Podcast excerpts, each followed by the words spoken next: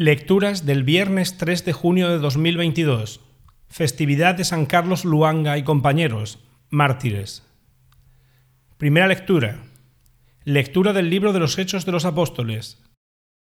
En aquellos días, el rey Agripa llegó a Cesarea con Berenice para cumplimentar a Festo, y se entretuvieron allí bastantes días. Festo expuso al rey el caso de Pablo, diciéndole, Tengo aquí un preso que ha dejado Félix, cuando fui a Jerusalén, los sumos sacerdotes y los senadores judíos presentaron acusación contra él pidiendo su condena.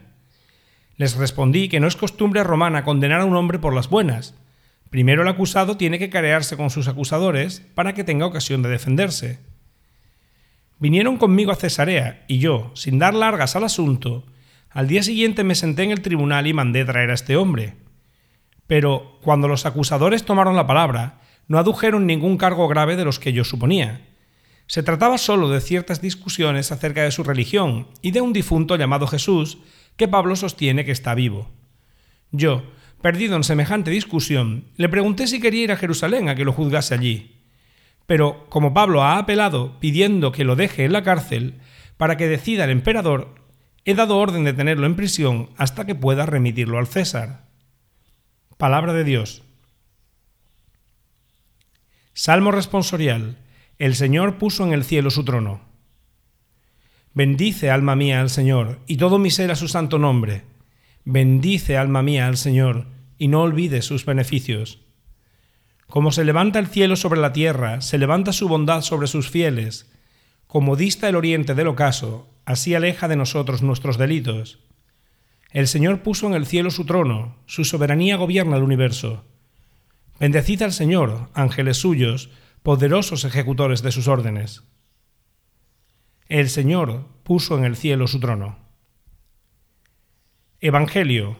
Lectura del Santo Evangelio según San Juan. Habiéndose aparecido Jesús a sus discípulos y comiendo con ellos, preguntó a Simón Pedro, Simón, hijo de Juan, ¿me amas más que estos? Él contestó, Sí, Señor, tú sabes que te quiero.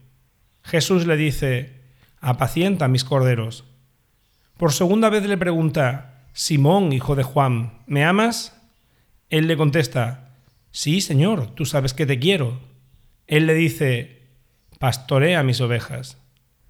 Por tercera vez le pregunta, Simón, hijo de Juan, ¿me quieres? Se entristeció Pedro de que le preguntara por tercera vez si lo quería y le contestó, Señor, tú conoces todo tú sabes que te quiero. Jesús le dice, apacienta mis ovejas. Te lo aseguro, cuando eras joven, tú mismo te ceñías e ibas a donde querías. Pero cuando seas viejo, extenderás las manos, otro te ceñirá y te llevará a donde no quieras. Esto dijo aludiendo a la muerte con que iba a dar gloria a Dios. Dicho esto, añadió, Sígueme. Palabra del Señor.